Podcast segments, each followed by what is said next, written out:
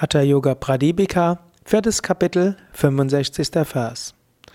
Ashakya Tattva Bodhanam Mudhanamapi Sammatam Proktam Gorakshanatena Nadopasana Muchyate.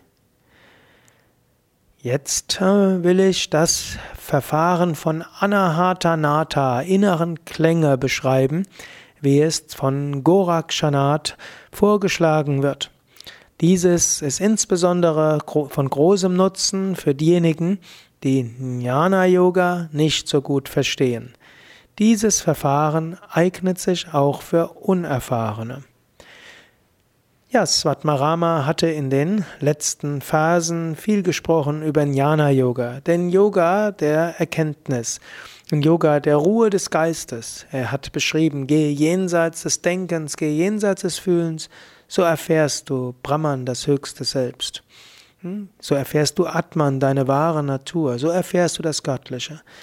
Nicht immer ist das leicht. Und so will Svatmarama in den nächsten Phasen beschreiben, hm, wie du mit speziellen Meditationstechniken dorthin kommst.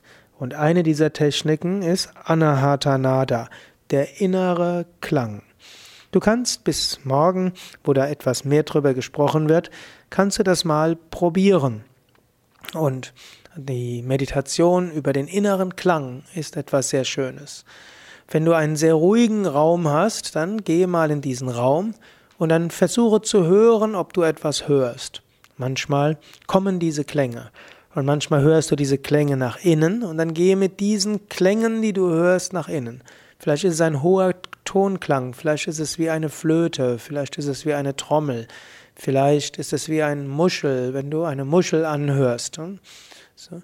Dann hörst du auch etwas.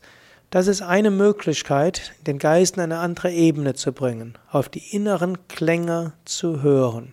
Du kannst auch Oropax dir kaufen und das Oropax in die Ohren reinstecken. Dann hörst du die inneren Klänge. Das ist manchmal eine besonders einfache Methode. Vielleicht willst du das tun, denn in den nächsten Phasen geht es über, über diesen inneren Klang. So wirst du einige Tage lang dich mit diesem inneren Klang-Yoga beschäftigen können. Da kann es hilfreich sein, dir gerade dann, wenn du nicht vollkommene Stille haben kannst, wenn du dir ein solches Oropax besorgst oder irgendetwas, was den äußeren Klang ausschalten kann. Bis dahin, suche dir etwas, wo, suche dir eine Ruhe, äußere Ruhe und dann höre den inneren Klang. Und falls du unter Tinnitus leidest, dann nimm dir einfach vor, mal den Tinnitus nicht als Tinnitus zu nehmen, sondern als inneren Klang. Höre den Klang im Inneren und dehne dann mit dem Klang deine Bewusstheit in alle Richtungen aus. Indem du auf den Klang hörst, kann dein Geist sich abwenden von Äußeren und du kannst Freude fühlen.